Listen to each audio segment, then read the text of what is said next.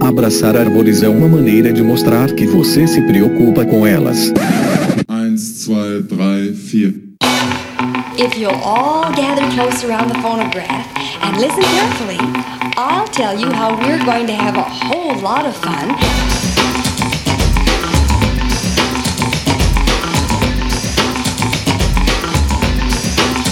Aqui é Fernando Lima e este é o Desabraçando Árvores, um bate-papo sem firula sobre ecologia e conservação, a vida, o universo e tudo mais. E eu estou aqui diretamente de Atibaia, São Paulo, e venho lhes apresentar, senhoras e senhores, uma reflexão, uma reflexão aí, o rosto supremo, sobre o que é o front-end e o back-end da conservação, o que é o palco principal, o que são os bastidores aí na conservação, na vida, no universo e tudo mais. E para apresentar aqui resumidamente o que, que é back-end e front-end para vossas mercês, nós convidamos o Tiago Miro, que é editor da Radiofobia e criador do Mundo Podcast.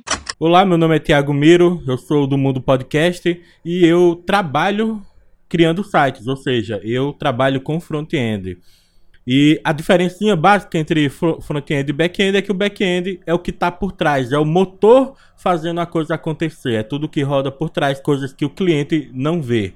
Front-end é aquilo que está na frente, é a camada de cima, é o que o cliente vê, é o que o usuário vê, é o que você vê quando acessa uma página. Então, back-end é o motor e front-end é aquela parte bonita do lado de fora que você acessa e que você vê. É isso. É isso aí, pessoal. Para cada site que você vê, tem um milhão de código lá atrás que alguém escreveu. Alguém não, uma galera teve que trabalhar junto ali nos bastidores para fazer esse negócio bonitinho aí que você clica, os aplicativos, tudo que você vê foi construído. E é assim também na vida. Tudo que você vê construído tem um, um processo ali com dezenas, centenas, milhares de pessoas que estão ali no pano de fundo, né? Como você olha lá o Neil Armstrong, o primeiro homem que pousou na Lua vocês têm ideia de quantas pessoas estavam envolvidas no programa espacial da Apollo? Não, você não tem ideia? Eu te falo, 400 mil pessoas. A NASA estima que, direta e indiretamente, pelo menos 400 mil pessoas trabalharam para colocar o Neil Armstrong na Lua. Ah, então, assim, quem que é o front-end? Neil Armstrong. Quem que é o back-end? 400 mil pessoas. Então vamos falar aí quem às vezes está no front-end, quem está no back-end e angústias que sugeram para quem está no back-end, que quer ir pro front, quem está no front está de saco cheio. Vamos fazer aí uma reflexão sobre isso aí, como que isso funciona na conservação. Seguimos!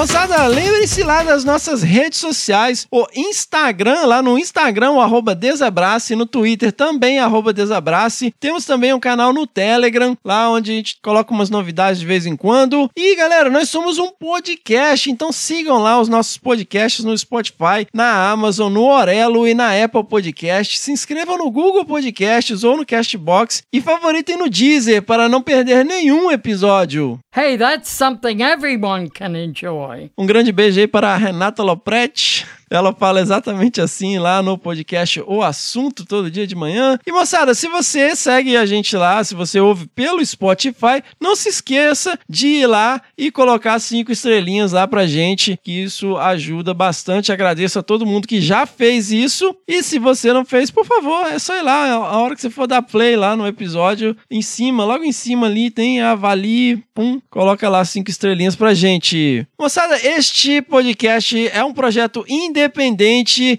e quem nos financia é uma galera super especial lá através da nossa campanha de crowdfunding no Apoia, o www.apoia.se barra Desabrace ou doações pontuais lá no PicPay, no arroba Desabrace. É, então, este projeto, como eu falei, ele é independente e quem garante que ele continue existindo são os apoiadores e as apoiadoras que se juntam lá à nossa campanha, onde a gente consegue aí financiar as nossas despesas, né, para a gente manter essa bagaça aqui funcionando. Lembrando que os apoiadores e as apoiadoras têm acesso a um grupo exclusivo no WhatsApp, onde as pessoas recebem lá bastidores, acesso aos bastidores do podcast, sempre trocando bastante ideia legal lá, acesso aos episódios antes do lançamento e a eventos que a gente promove de vez em quando aí. E vamos então agradecer aos nossos novos padrinhos e madrinhas. Nós temos aqui a categoria gênero, espécie, família, ou vamos colocar na ordem, né? Espécie, gênero, família. E na categoria gênero nós temos o Aldo Cacavo. Desculpa, Aldo, se eu estou pronunciando o seu nome de maneira errada. O Paulo Quadros e a Ana Kelly Crassota, ou Crassota. Nossa, gente, tô péssimo de sobrenome. Me perdoem, mas muitíssimo obrigado, galera, por se juntarem ao movimento e aí se tornarem apoiadores e apoiadoras deste podcast. Muitíssimo obrigado. Galera, uma outra forma também de colaborar com o nosso projeto é representando o movimento, visitando lá a nossa lojinha, loja.desabrace.com.br, onde nós temos camisetas, pets bordados, livros e outras cocitas más, né, que comprando lá produtos da nossa grife, você ajuda a gente aqui a manter esta bagaça. Muito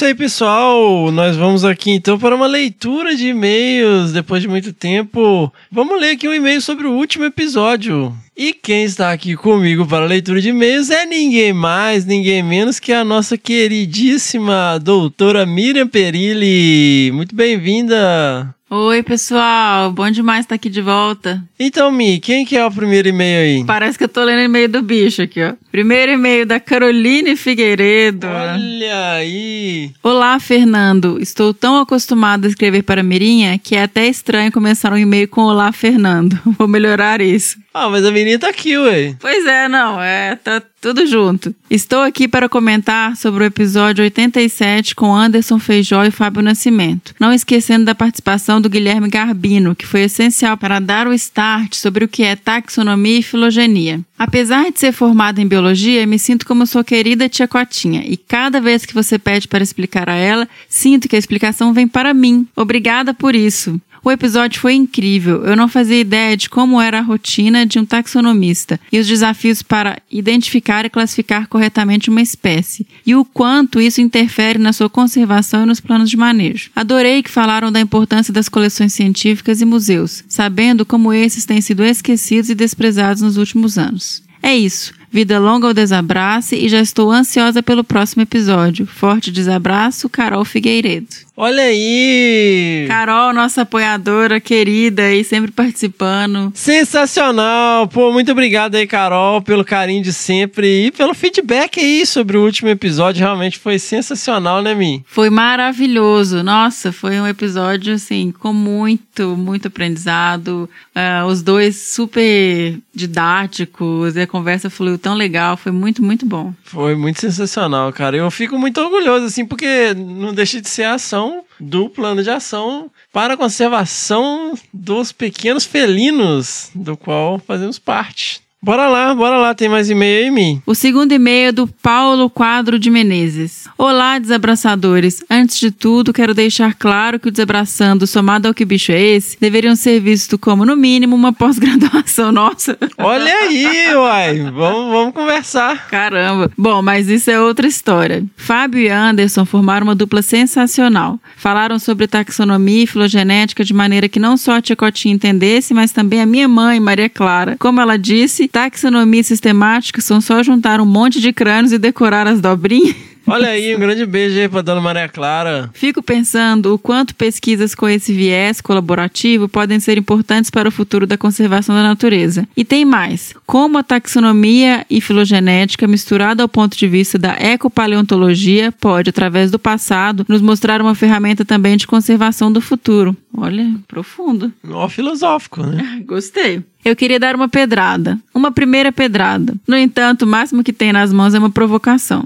Com o tempo, com o sobreuso e exploração de técnicas moleculares, o estudo morfológico externo pode perder a importância para ajustes taxonômicos e de sistemática? Não vale responder pelos fósseis. Eu não entendi o sobreuso aí. Observação. Fábio Anderson, junto de Flávia Mazin e Tadeu, em três episódios desmembrando o complexo Colo-Cola, é como eu disse no início, no mínimo uma pós-graduação. Ah, tá. Então, eu não acho, e aí a minha humilde opinião de merda, eu não sou taxonomista, eu não acho que vá perder, né, a questão, o estudo mo- morfológico externo vá perder a importância. Por quê? Porque existem duas questões. Uma é o genótipo e outra é o fenótipo. Né? Muitas vezes o, o fenótipo, né, a expressão do, do- dos genes, ele não é apresentado da mesma maneira. Então você tem a, a questão genética, mas você também ainda precisa associar ela à expressão do gene dentro da morfologia. O que, que você acha? Eu também. Eu tenho até vergonha de falar, porque não é a minha área de forma alguma.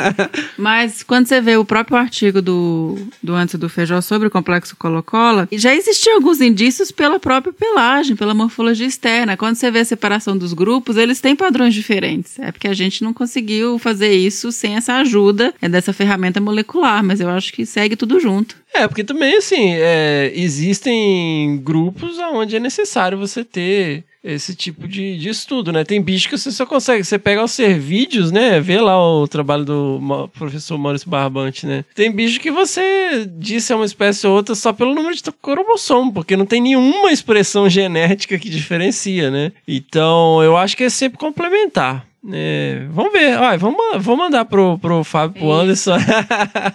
Exatamente. Eu acho, é, mas é complexo. Muito bom, muitíssimo obrigado aí pelo seu e-mail, obrigado Carol. Pessoal, se vocês tiverem aí considerações, comentários, né, perguntas sobre este episódio, mandem aí o seu e-mail para a primeirapedra@desabrace.com.br pra gente ler aqui no próximo episódio, né, doutora Miriam? É isso mesmo, Fê. Vou adorar ler e-mail de vocês aqui no Desabraçando. Sensacional! Manda aí, primeira pedra, arroba desabrace.com.br. Seguimos para o episódio.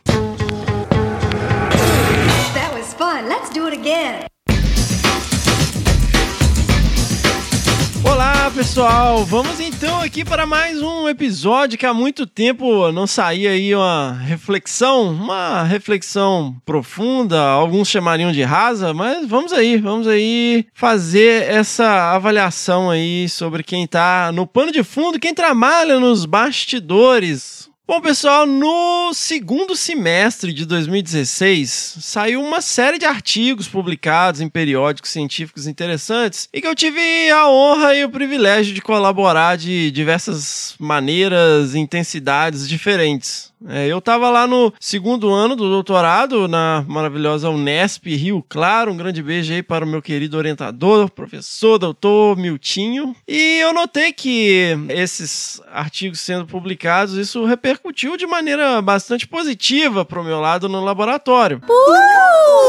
E assim, não é síndrome de impostor, porque eu ralei pra caramba em cada um deles, né? Mas, assim, a real sobre um manuscrito, quando ele é publicado, só sabe quem estava envolvido no processo desde o início. E ninguém fala sobre isso. Quando você vê o artigo publicado lá, você não sabe o que se passou nos bastidores. E, realmente, eu nunca vi muita gente comentando sobre isso. A não ser em conversas mais íntimas, vamos chamar assim. E nessa época eu decidi montar uma palestra para mostrar o back-end de cada um desses artigos e para lembrar o que é back-end, front-end, meus queridos e minhas queridas, eu convidei o grande programador e desenvolvedor e co-host do maravilhoso podcast Tecnologia hipsters.tech, o Maurício Linhares.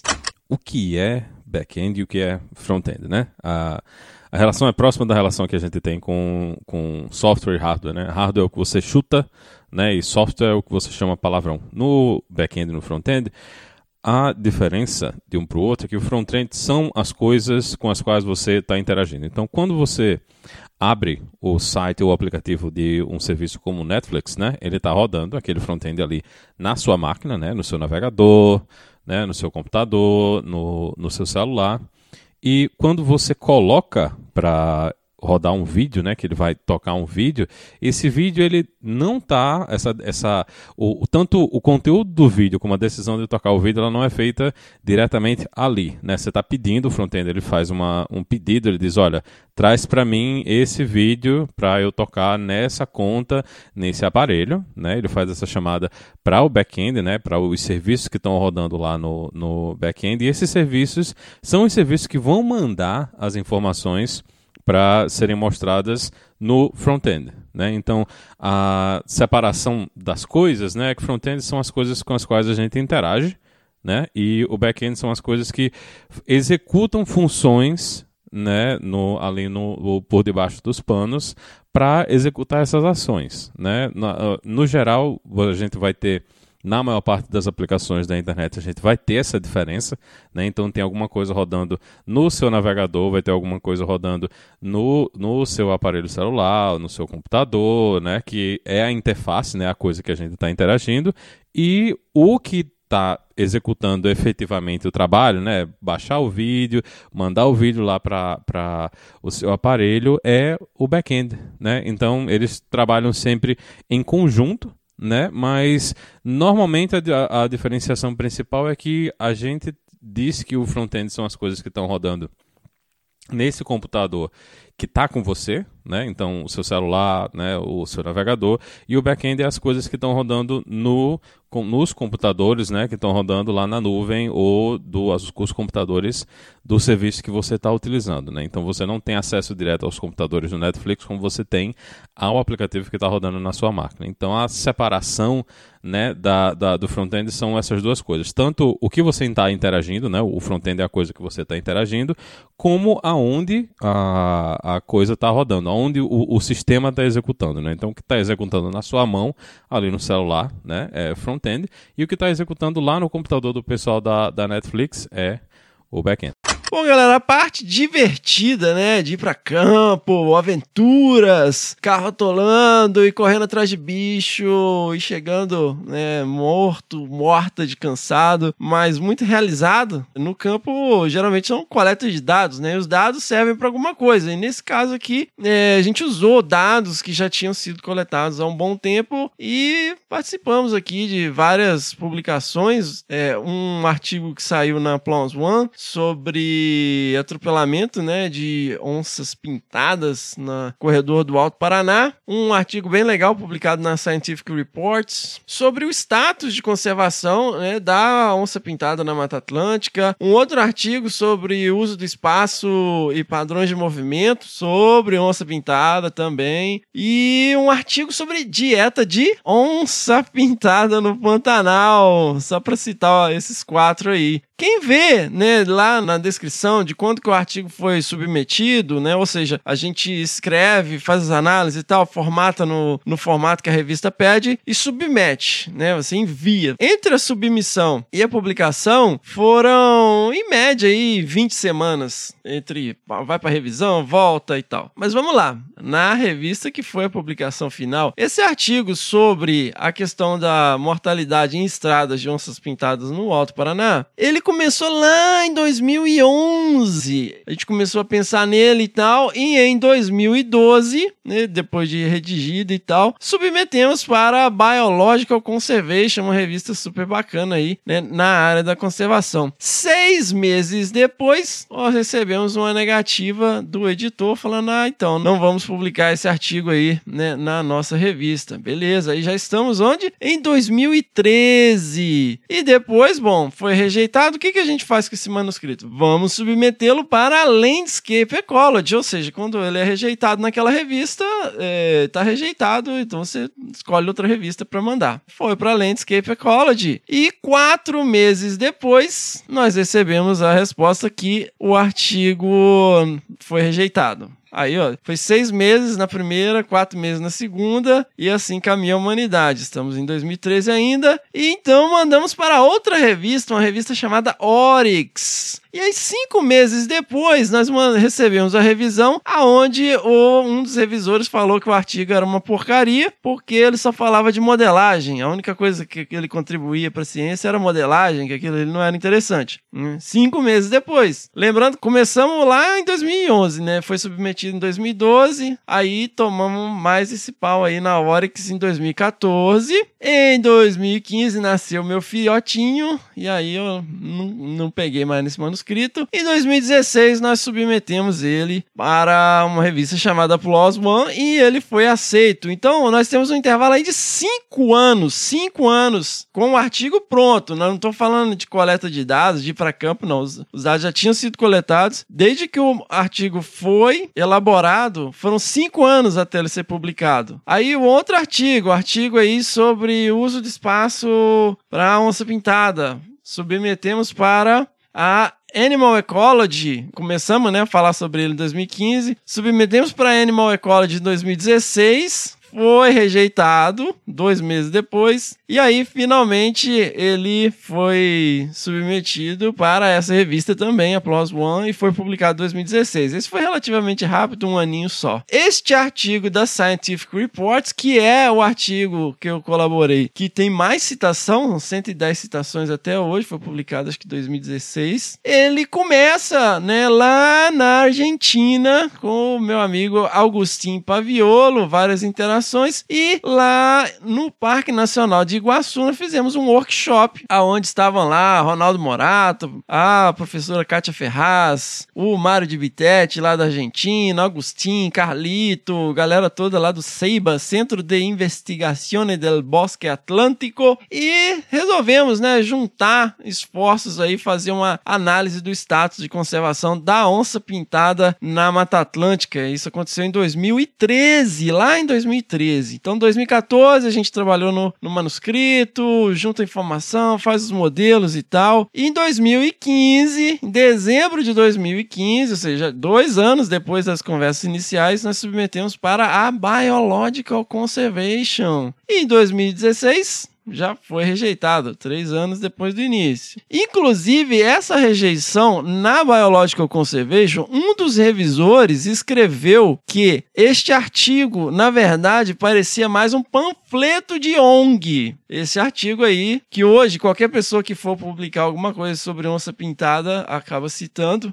Então, é, nós mandamos para Scientific Reports e ele acabou publicado aí em 2016, ou seja, três anos até que ele fosse publicado. E assim, vários outros artigos. Teve artigo que a gente submeteu, ele voltou, ele desapareceu pelo editor. Esse artigo da dieta de onça pintada no Pantanal foi o mestrado da Miriam, né, que estava engavetado, a gente tirou da gaveta, ele acabou sendo publicado muitos anos depois. Tem artigo que está rodando desde 2002 para, volta, para, volta, para, volta. Então, assim, isso a gente não vê as pessoas comentando. Então, assim, geralmente um artigo ele vai para duas, três, às vezes quatro, dependendo da. A gente tem. Eu não vou falar de todos eles, né? Mas depois. É que nessa época, realmente, como eu tava lá no laboratório e foi saindo um atrás do outro num curto período de tempo, todo mundo, nossa, meu Deus, que incrível, né? Cara, mas, tipo, tudo isso tava rodando há muito tempo. Então fica parecendo, nossa, que incrível e tal. Você participa dessas publicações e tal. Então as coisas não são assim. Não são assim. Tem muita porrada ali no fundo que ninguém fala, ninguém discute. Que também não vem ao caso. A gente tá divulgando artigo ali, a gente tá divulgando os resultados, não tá divulgando ali, ó, oh, meu Deus, olha como nós sofremos para publicar isso aqui. Mas eu acho válido, principalmente, né, como tá dentro da universidade, mostrar como é que funciona os bastidores. Ou seja, o back-end, o que tá lá atrás. Ah, Fernando, mas você tá falando só de artigo científico no mundo acadêmico. Bom, meus caros e minhas caras, eu trago aqui as sábias palavras de Brad Pitt no papel de Tyler Durden no maravilhoso filme Clube da Luta. Você está atrás de pessoas de quem depende. Fazemos sua comida, catamos o seu lixo, conectamos as suas ligações, dirigimos suas ambulâncias e te protegemos enquanto você dorme. Não sacaneia a gente. Galera, todo o processo, todo o trabalho envolve muitas pessoas, né? Envolve um monte de gente, no back-end principalmente. A não ser que você fique numa ilha isolada, igual o Tom Hanks no, no Náufrago. Mas na verdade nem isso se aplica, porque ele não chegou, primeiro lugar, ele não chegou na ilha sozinho e dependeu de um monte de coisa que estavam no avião que caiu para poder sobreviver, incluindo o raio da bola de vôlei. Tô falando do filme O Náufrago, galera. Um filme super legal. Quem não assistiu aí, assista, tá? O Tom Hanks, o avião cai e ele fica preso numa ilha um tempão, acho que mais de ano, só para colocar em contexto aqui. E todas as coisas que ele usa para sobreviver, né, que acabaram chegando na praia com a queda do avião, foram desenvolvidas e fabricadas envolvendo milhares de pessoas na cadeia de produção, além de todo o conhecimento que ele usou para sobreviver lá, que é fruto de convivência com pessoas, é estudo, coisa que também envolveu centenas de pessoas direta e indiretamente. A questão, galera, é que a gente foi criado para acreditar num conceito chamado o exército de um homem só.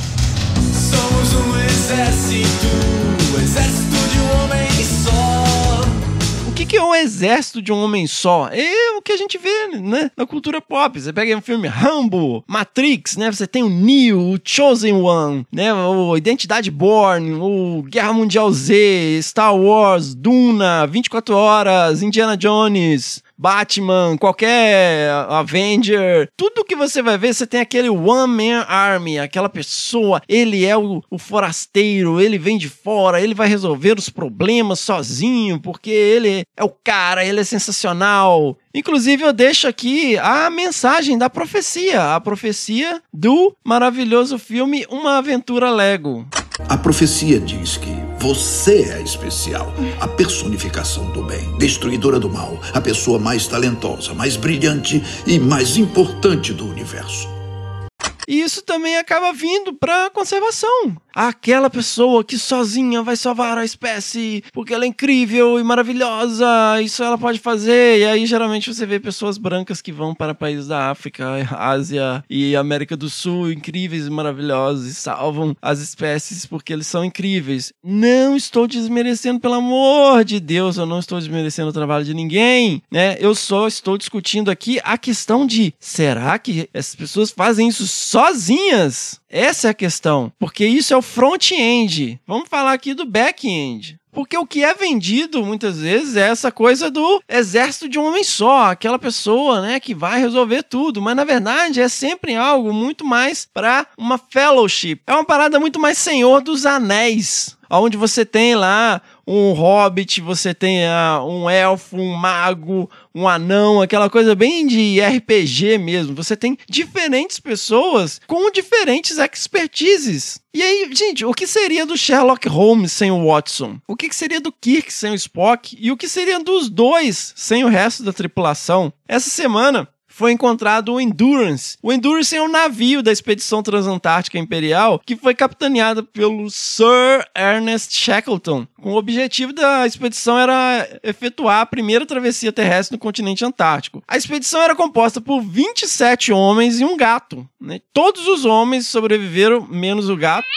Né? Infelizmente o gato veio a falecer, muito por conta da liderança do Shackleton. Mas era uma equipe. Era uma equipe. O Shackleton era o capitão. E mesmo que não fosse uma equipe, todo o preparativo, equipamento e articulação dependeu de centenas de pessoas. Mesmo se o Shackleton fosse lá sozinho, igual a gente vê várias expedições sozinhos, de, de pessoas que fazem viagem solo. O maravilhoso, legendário montanhista Messner, ele que foi o primeiro a subir o Everest solo, sem nenhum equipamento para auxiliar a respiração. Mas mesmo assim, houve toda uma preparação. E quem é que sobe o Everest sem Sherpa? Procura aí o que, que é Sherpa. Sherpa praticamente carrega as pessoas nas costas. Mas aí a pessoa, ah, eu subi o Everest. Mas, cara, tem uma estrutura gigantesca para colocar essa pessoa no Everest. Mas vamos lá. Voltando aqui à viagem do Shackleton, eu inclusive recomendo fortemente o livro A Incrível Viagem do Shackleton, do Alfred Lansing, um livro absolutamente maravilhoso. Para entender um pouco isso. Por que, que eu tô falando isso? Porque tem também a questão do back-end, como que funcionou para essa pessoa. Hoje a gente é a expedição do Shackleton, mas existe todo o back-end. E sem tirar o mérito do Shackleton, só tô falando que tinha um monte de gente envolvida. Ele é o front-end e tem uma galera no back-end que permitiu que isso acontecesse. Então, galera, por que, que eu criei esse podcast? Como eu já falei aqui em várias ocasiões, eu não sei se é porque eu sou canhoto, se é que eu tive que lidar com TDA a vida inteira, ou por ter trabalhado durante muitos anos numa oficina de manutenção de motores elétricos, mas eu acabo pensando nas coisas meio que focando em outros lados, em outros processos, no que está por trás dos processos, no que está nos bastidores, né, no back-end. Ó, só para lembrar aí o que, que é back-end e o que, que é front-end, não, eu convidei aqui o Vinícius Perro do podcast Papo Cloud. Olá, eu sou Vinícius Perro do podcast Papo Cloud. Imagine a seguinte situação: você vai fazer uma solicitação de um pedido de uma comida e você abre o seu aplicativo de preferência e nesse aplicativo você escolhe o seu prato, a quantidade, se vai ter alguma bebida complementar, uma sobremesa. Isso tudo que você interage é o seu conceito do front-end. A partir do momento que chega o pedido lá no restaurante que você solicitou, a cozinha começa a preparar, o pessoal da entrega já fica pronto, já entende a sua rota. Aquilo por trás é o back-end. O front-end nada mais é do que como você interage em primeira instância, uma, seja por um aplicativo ou seja algum serviço. O back-end é como as coisas funcionam por trás, como as coisas são construídas, são concebidas. Então é isso. Essa é a forma como eu acabo entendendo a, o conceito de front-end e de back-end. Beleza? Abraço. Sou Vinícius Perro, lá do podcast Papo Cloud. Então, galera, eu acabo prestando muita atenção nos dois processos, né? Porque você sempre tem o back-end e o front-end. No episódio 20, Biologia da Conservação, nunca vi nem ouvi, eu só ouço falar com o maravilhoso Cláudio Pádua e a maravilhosa Suzana Pádua. Vocês vão lembrar lá no episódio 20, vocês podem voltar lá e ouvir, mas eu vou inserir aqui. Eu trouxe uma analogia que eu costumo usar para descrever a diferença entre um projeto e um programa de conservação.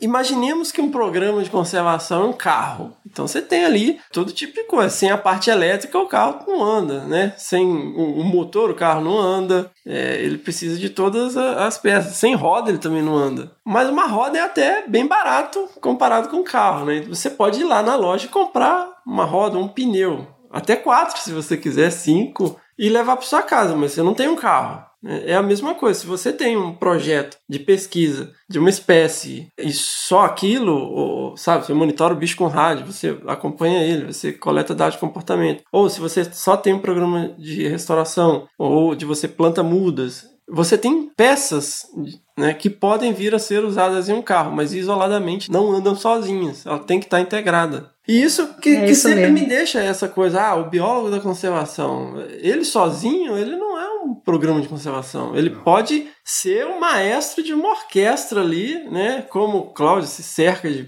E até hoje, né, Cláudio? Você se cerca de pessoas. Felizmente, felizmente. Jovens, pessoas. Felizmente, é como você, assim. É, Eu já não mas, sou tão mas não é o jovem, que. é, é, não é- não é eu, eu me cerco. É, é essa constatação. Ou a gente anda junto com gente com, com saberes diferentes e consegue construir uma, uma história de conservação, ou não tem jeito. Você vai publicar trabalho, vai fazer uma coisa bacana, até pode virar uma referência, mas quando chega no final não tem um programa de conservação como deve ser. É difícil porque você tem que ter paciência e tem que porque as linguagens são diferentes no nesse mundo. Então, às vezes dá muito choque de, de comunicação, mas também quando funciona, quando você aprende a, a conversar com a interdisciplinaridade, é imbatível, é uma coisa espetacular. Aí sim, você tem a sensação de que você está no leading edge da conservação, você está fazendo alguma coisa que realmente é forte e duradoura. É muito bacana. E por conta disso, galera, eu afirmo com toda tranquilidade: não existe conservacionista. Indivíduos não fazem conservação. A pessoa pode se auto-intitular o que quiser, pode se auto-intitular capitão da Enterprise, sabe? Pode se eh, auto-intitular Jedi, host supremo de podcast. Não importa, mas você pode também se auto-intitular conservacionista. Mas você não é, porque ninguém é. Não é um indivíduo que faz conservação. Conservação é multidisciplinar por natureza. No momento que você fala que o indivíduo faz conservação, você quebra todos os parâmetros, todos os pressupostos que envolvem conservação. Ah, Fernando, então todo mundo é igual. Comunista! Não, galera, claro que não, óbvio que não. A gente precisa de líderes. Um carro não anda se não tiver ninguém no volante. Eu falei do Shackleton, se alguém animou aí de ler o livro, na sequência, se tiver procurando mais alguma coisa para ler, procure o livro Carluke, que também é um navio, só que de outra expedição, na mesma época que o Endurance. Só que metade da tripulação morreu, muito por conta da liderança. Então é bem interessante fazer esse. não, não chega a ser uma comparação, porque tem um monte circunstancial diferente assim, mas são estilos de liderança que são diferentes. Então, assim, o- o- a liderança faz muita diferença, né? E é engraçado, porque até no filme Não Olhe Para Cima, que repercutiu bastante aí no passado recente, ele tem uma passagem super interessante. Mas precisamos de um herói. Precisamos de um piloto. De armas de verdade. Essa missão não deveria ser feita usando tecnologia remota? Washington sempre tem que ter um herói. Eu não tô dizendo que todo mundo tem que ganhar o mesmo salário, o mesmo crédito, que todo mundo tem que subir no pódio igual. Comunista do Eu tô falando apenas que todo mundo tem o seu papel e cada um tem direito a ter ambições diferentes. Isso não faz com que ninguém seja melhor que ninguém. Então, assim, muito do que eu trago aqui no podcast é uma frustração minha de as pessoas às vezes fantasiarem, criar um romantismo que todo mundo tem que ser o novo grande explorador, o novo grande herói, a nova grande heroína da conservação. Embora a gente tenha uma série de episódios com esses nomes e cada uma das pessoas que a gente entrevistou, que a gente atribuiu esse título, merecem incontestavelmente esse título, mas cada uma dessas pessoas sabem é, a importância das suas equipes, a importância dos seus times, né? Mas o lance é que fica parecendo que todo mundo tem que ser igual, todo mundo tem que almejar as mesmas coisas, né? Todo mundo tem o seu papel e cada um tem o direito de ter ambições diferentes e vontades diferentes. E isso não faz com que ninguém seja melhor que ninguém. Então não me venha com papo furado de mindset, o escambau. No episódio 706 do podcast Rapadura Cast, quando a internet invade os filmes e séries, onde a maravilhosa Catiuxa Barcelos, o incrível Rogério Montanari e o maravilhoso Jurandir Filho fizeram uma discussão incrível nesse sentido, que eu acho que sim, eles apresentam exatamente o que eu quero dizer aqui. É muito doido, cara. É muito Não doido. tem isso. um, um- Acho que tem um filme chamado. Não sei se você lembra, aquele Os Estagiários. Uma comédia Sim, do. dos caras que vão trabalhar no Owen Google. Wilson e o Vince Vaughn. Que eles vão trabalhar no Google. E aí vira quase uma sátira, né? Porque esse jeito Google de, de mostrar, né? Como. como ó, nós somos descolados porque nossa área de trabalho tem uma mesa de ping-pong, tem três puffs no chão, né? É uma forma desconstruída de você mostrar uma área de trabalho. É, e hoje eu vejo esse- esses, a- esses ambientes de forma extremamente caricata. Na época eu olhava e falava assim: caraca, é por verdade. isso que esses caras são ricos, né?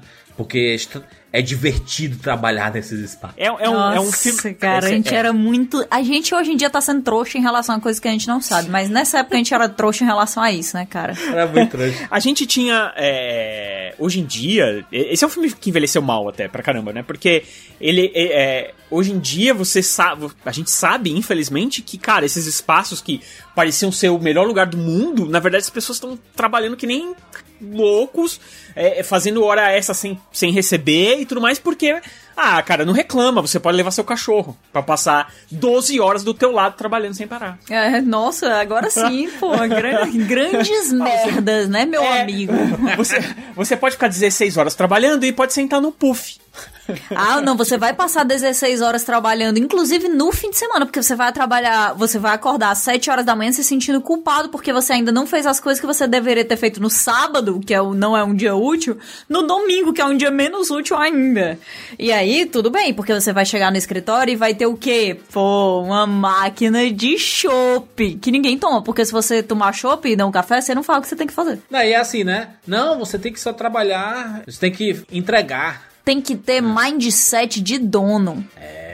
Ah, meu Deus, mindset não, Kat, por favor. Mas sem participação nos lucros. Tem que ter mindset de tem que ter sangue no olho. Com um salário É. muito abaixo do mercado.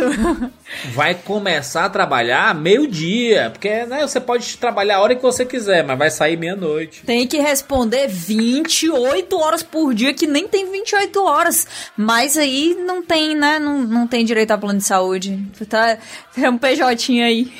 Sou 24 barra 7. Ai, cara, difícil. Sabe uma série que fala, fala bem sobre isso, apesar de não ser exatamente sobre isso? É aquela Zoe e a sua fan- fantástica playlist. É. Que na verdade é uma série musical, mas ela fala muito sobre esse ambiente de trabalho corporativo. Que, tipo, tem um café da manhã que tem 903 opções e, e que ninguém consegue comer aquilo, tá ligado? Então é assim, é só um, pra inglês ver mesmo, assim. É, É uma coisa que também é muito de imagem, cara. É muito de imagem. a gente Total passou os últimos, os últimos 5 a 10 anos achando o máximo a imagem da pessoa de terno. Que, é, que tá muito bem vestida de terno e que tá super bonita porque ela tem muita grana e tá segurando o café dela no meio da rua. A pessoa, assim, beleza, tá levando o café de um canto pro outro, mas não é mais legal ainda você acordar, ter tempo de fazer o seu café da manhã, sentar na sua mesa, poder fazer o que você quiser por 30 minutinhos ali e depois começar o seu dia, entendeu? Então a gente, a gente romantiza muito as coisas. Hoje em dia, com certeza absoluta, é o que eu falei. A gente tá sendo trouxa em relação a coisas que a gente ainda não sabe, porque a gente tá romantizando uma série de coisas que são terríveis pra nossa saúde mental que a gente vai descobrir daqui a cinco anos. Não, e nisso, cara, a gente volta pra, pra aquela discussão no começo, que eu ontem tava falando de a rede, a questão do home office. Porque quando você trabalha em casa, você se vê trabalhando às vezes em momentos que deveriam ser de lazer. Você, quando está indo pro trabalho, faz o seu trabalho, termina o seu trabalho e volta para casa, você consegue descomprimir. Agora, quando você trabalha em casa, o tempo todo é hora de trabalho. Não, você dorme e acorda no seu escritório. A verdade é essa. Você não trabalha em casa. Você dorme no seu escritório. As pessoas estão entendendo o quanto foi romantizado o home office, né? De dizer assim, ai meu Deus, é, porra, trabalhar em casa, que coisa maravilhosa, não sei o quê. Aí você acorda 8 horas da manhã e você já está trabalhando. E meia-noite, deitado na cama, antes de dormir ainda, você, você ainda tá trabalhando. é nada, às vezes uma e meia a gente tá mandando mensagem pro outro. Eu mando mesmo. Não, não tô, mas eu não tô. eu não, tô estragado. não, mas eu não tô falando, eu tô falando. Nós dois estamos trabalhando. O Pedro Duarte recentemente tweetou, retweetou um negócio dizendo assim, tá todo mundo ficando louco. E aí o tweet original era uma, um print de uma pessoa dizendo assim, cara, olha como home office é uma coisa mágica. Eu estou aqui na sala de recuperação da cirurgia do meu pai e conseguindo trabalhar. Eu amo home office. É muito louco, né? Meu irmão. Que porra Cara, é é, é isso. É isso. É isso. Não é, não é um negócio que a gente sempre fala, Kátia. A gente trabalha com internet, podemos trabalhar de qualquer lugar. Pois é. E a qualquer momento. Não, a nova fala não é essa não, viu? A nova fala é quando o pessoal tá, ah, não sei o que é carnaval, e a gente pega e diz assim, não, mas criador de conteúdos não tem feriado não, não tem feriado, não tem férias, não tem dia, não tem noite, não tem nada, não tem Natal, acabou-se, viu? Não tem, mesmo quando, mesmo quando a pessoa para, ela ainda fica pensando no que ela vai fazer quando voltar. Oxe, nesse Natal a gente tava falando de trabalho, pô. Não é? Me diz uma coisa, qual foi a última vez que vocês passaram 36 horas? 36 horas desintoxicando de internet. Desintoxicando de internet? Nunca. Longe de internet, sem estar pensando em trabalho, só curtindo literalmente o que tá acontecendo na frente de vocês. Só quando não tem sinal. É, quando eu fui. Exatamente, quando a gente vai pra flecheiras e o sinal lá é muito ruim. Caraca, é horrível. E não, não- você não consegue ver nada. Consegue ver nada. Mas agora acabou, você viu, Juras? Porque tem Wi-Fi agora a casa. Ih, já Mas já podemos trabalhar. Já podemos trabalhar da praia. que alívio. Ufa! E eu agradeço enormemente aqui ao maravilhoso Jurandir Filho que me autorizou a usar esse spot desse podcast absolutamente maravilhoso que eu adoro. Mas galera, todo mundo tem que ser ator ou atriz principal? E se eu quiser ser câmera? E se eu curtir fotografia? Se eu quiser ser contra a regra? Né? Isso quer dizer que eu não tenho ambição? Porque eu não quero ser ator ou atriz principal? Eu não sou empreendedor? Que eu não tenho mindset de sei lá o quê? E se eu quiser priorizar minha família no fim de semana ao invés de trabalhar alucinadamente? E, e se eu quiser fazer um concurso? Ou dar aula? Ou abrir uma pizzaria? Isso quer dizer que eu sou um perdedor, que você é menor, porque você não, não se tornou o grande ícone, o chosen one, né? A pessoa escolhida, a pessoa mais importante do universo. E os gestores de unidade de conservação, eles não estão envolvidos nos processos de conservação? Faz um trabalho na Amazônia sem a ajuda de ninguém da região, faz um trabalho na Caatinga sem a ajuda de ninguém na região. Você pode até fazer Pica das Galáxias, mas você vai ralar muito, né, dentro da sua arrogância, né? Só para citar um exemplo aqui, pelo amor de Deus, né? Eu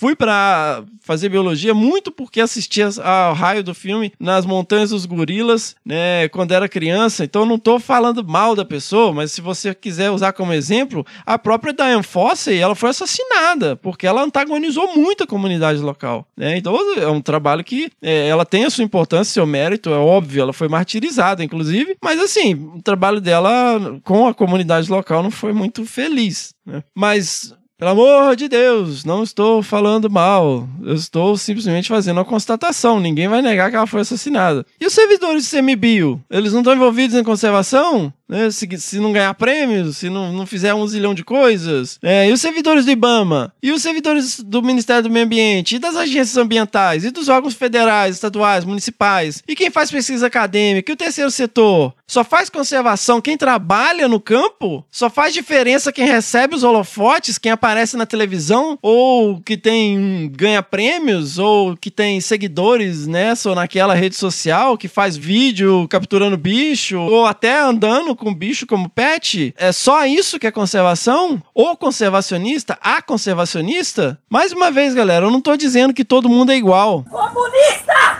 Nós precisamos de ícones, nós precisamos de boas lideranças. Mas quando lideranças de alguma forma se convencem que elas estão ali única e exclusivamente pelo seu mérito próprio, pelo seu enorme sacrifício, tem alguma coisa errada, tem alguma coisa estranha. E começa a tratar como que se pessoas que têm perfis diferentes não servem ou não são esforçadas o suficiente com papinho. Ai, quem quer faz, quem não quer é, é chorão, reclama reclama, só reclama, não faz nada. Como é que é isso, cara? Ou seja, não, não existe desigualdade, né? Todos têm as mesmas oportunidades, não existe preconceito, racismo, sexismo. Basta querer que você consegue. Se você não consegue é porque você é um incompetente, tem alguma coisa errada com você, porque você é um maldito, preguiçoso, só reclama, não faz nada. É isso? Não existe nenhuma outra opção e pega a biografia das pessoas. O que é de errado em você ter ambições diferentes, né? Cada um tem o seu papel e a sua história. Você que está ouvindo tem o seu papel e a sua história. E você não é menor que ninguém porque não aparece, nem ganha prêmio e sem você a biodiversidade vai deixar de existir porque você é o especial. A especial. A pessoa mais talentosa, mais brilhante e mais importante do universo. Se você tá no back-end, meu caro e minha cara, não se sinta mal. Não se engane pelo mundo perfeito de festas, viagens, jantares e aventuras que vendem nas redes sociais. Todo mundo tem problema, todo mundo tem ansiedade, insegurança, todo mundo faz cocô, igual você. Se esforce no que quer que seja o seu trabalho e não se esqueça que seja na tecnologia, na vida ou na conservação, o front-end, ele só brilha por causa de você que está no back-end. E se você é front-end, com certeza você ralou muito. Mas não se esqueça que assim como você, meu caro e minha cara, tem muita gente ralando para um caralho nos bastidores para que você brilhe. Não esqueça. Então, meus caros e minhas caras, esteja você no front-end representando toda uma causa, toda uma equipe, todo um movimento, esteja você no back-end ralando, cumprindo o seu papel, fazendo o seu trabalho, fazendo a sua parte, tenha orgulho do que está sendo feito e vamos juntos combater toda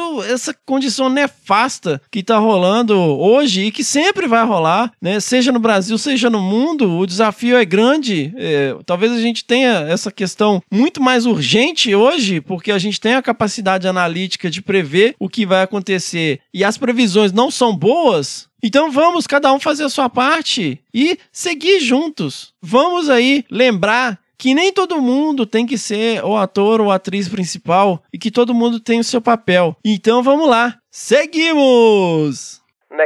Tibi est, panteram tuam ipsam estis.